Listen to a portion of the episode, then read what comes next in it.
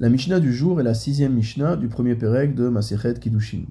Nous continuons à étudier les Ilchot Kinyan, c'est-à-dire les différentes formes d'acquisition, de transfert de propriété. Nous allons voir dans cette Mishnah un Kinyan très particulier qui s'appelle le Kinyan Khalipin ou Khalifin, c'est-à-dire le Kinyan par troc ou par échange. Le début de la Mishnah est très compliqué à traduire de manière littérale, nous allons donc lire et expliquer au fur et à mesure. Encore un mot d'introduction. Lorsqu'on dit kinyan, il s'agit de prendre possession d'un bien, c'est-à-dire qu'il y a transfert de la propriété du bien du propriétaire initial au nouveau propriétaire. Cela peut avoir lieu dans le cas d'une vente, c'est-à-dire qu'on a un vendeur qui vend un objet à un acheteur, mais ça peut également avoir lieu dans le cas d'un don, etc.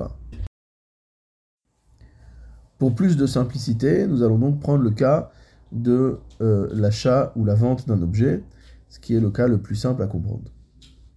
La Mishnah nous dit la chose suivante. À partir du moment où on prend un objet qui va servir de contrepartie financière à un autre objet, le Barthénora précise que l'objet qui sert de contrepartie financière doit être estimé. On doit estimer sa valeur de manière, de manière à être sûr qu'elle corresponde à ce qui est attendu. Donc si par exemple, au lieu de payer un objet avec de l'argent, je vais remettre au vendeur une contrepartie matérielle. Disons que je veux acheter un livre, plutôt que de donner l'argent pour acheter ce livre, je vais remettre un stylo au vendeur. Kevan chez à partir du moment où le vendeur prend possession de cet objet, donc dans mon exemple le stylo, Il a l'obligation, mot à mot, de me transférer la propriété du livre. C'est-à-dire que le livre m'est acquis. Quel est le chidouche ici? Ce que dit le Barthénora, c'est que Nitrayev ha'acher bachalifim bechol makom shem. Même si le livre est dans un autre endroit, c'est-à-dire que l'acheteur est en train d'acheter un livre au vendeur, mais que le livre en question se trouve dans un autre pays, disons. Il n'est pas ici. À partir du moment où le vendeur a pris possession de ce stylo que je lui donne en contre-valeur, alors le livre m'est acquis, où qu'il soit.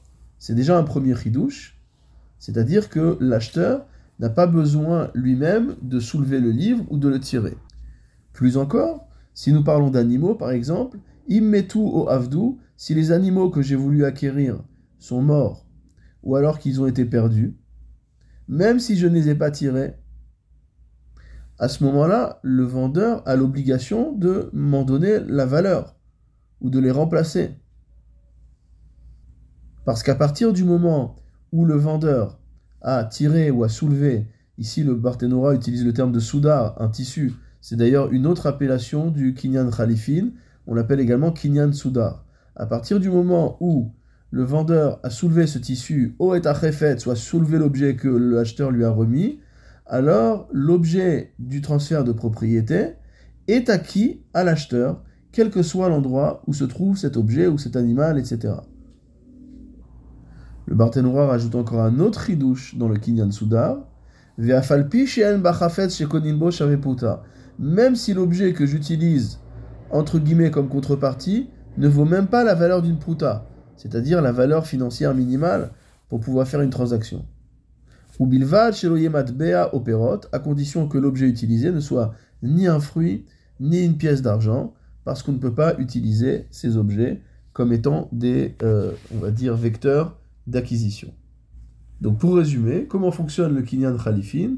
L'acheteur remet un objet quelconque au vendeur, le vendeur prend possession de cet objet, et en prenant possession de cet objet, la propriété de l'objet à vendre est automatiquement transféré à l'acheteur. Quel que soit l'endroit où se trouve cet objet, et quelle que soit la valeur de l'objet que l'acheteur a remis au vendeur. La Mishnah va nous donner son propre exemple. Ketsaad, comment cela Echelif Shor Bepara. Si jamais on a voulu, entre guillemets, échanger un taureau contre une vache, c'est-à-dire que la vache va être le vecteur de l'acquisition du taureau. O Chamor Beshor.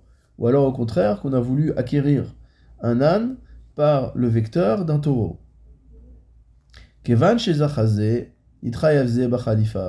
À partir du moment où le vendeur a pris possession de l'animal qui est vecteur de l'acquisition, alors euh, l'autre animal, celui qui est à vendre, devient la propriété de l'acheteur. Donc dans le premier cas, Shor Bepara, si jamais on acquiert un taureau par euh, le vecteur d'une vache, c'est-à-dire qu'à partir du moment où le propriétaire du taureau a pris possession de la vache, le taureau est automatiquement acquis à l'acheteur.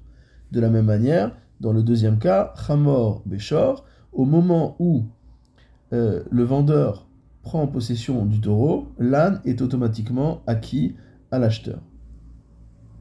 C'est donc le sens de l'expression Kevan Shezachazé, à partir du moment où le vendeur a pris possession de cet objet, alors il est obligé, entre guillemets, au transfert de propriété de euh, l'animal ou de l'objet qui vient en échange.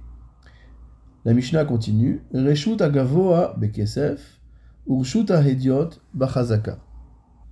On distingue ici deux domaines. Un premier domaine qui s'appelle Reshut agavoa, c'est-à-dire notamment le domaine céleste, ce qui relève du Hekdesh, les choses qui sont consacrées au Beth Amikdash, et de l'autre Reshut hediot, c'est-à-dire le domaine du profane.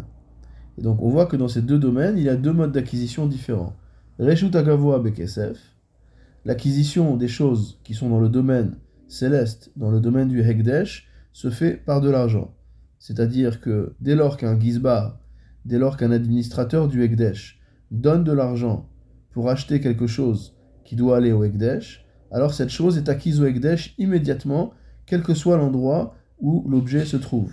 Donc si par exemple euh, le Gizbar vient chez un marchand de farine pour acheter de la farine pour le Beth Amikdash, et il donne de l'argent au vendeur, même si la farine n'est pas là, elle est dans un hangar qui se trouve à l'autre bout de la ville, le seul, le seul fait d'avoir donné de l'argent euh, au vendeur constitue déjà un transfert de propriété de la farine vers le domaine du Hekdesh. Au contraire, en ce qui concerne le transfert de propriété dans le domaine du profane, ça se fait par chazaka, c'est-à-dire un acte qui démontre la propriété sur l'objet à acquérir, comme nous l'avions vu dans les Mishnayot précédentes. Notamment dans la Mishnah Dalet à propos des animaux, et puis ensuite dans la Mishnah He, où nous avons vu les différents modes d'acquisition pour les euh, ustensiles, pour les euh, objets meubles et pour les euh, immeubles. Dernier, dernier, enseignement de notre Mishnah, Amirato la Gavoa, Kimsirato la Hediot. Lorsqu'on déclare verbalement quelque chose par rapport à un transfert de propriété vers le domaine céleste, vers ce qui, est, euh, ce qui relève du Ekdesh, des Korbanot, etc., alors le seul fait de parler permet de faire le transfert de propriété et il équivaut, Kimsirato la Hediot, à une remise entre les mains euh, de l'acquéreur pour ce qui est du domaine profane. Le Barthénora explique simplement Ha Omer Shorze Ola, celui qui montre son taureau et qui dit ce taureau est consacré à un korban ola, à devenir un sacrifice holocauste. Betze hekdesh, baitze hekdesh, où cette maison est consacrée au hekdesh, c'est-à-dire que la maison devient propriété du Bet Amikdash.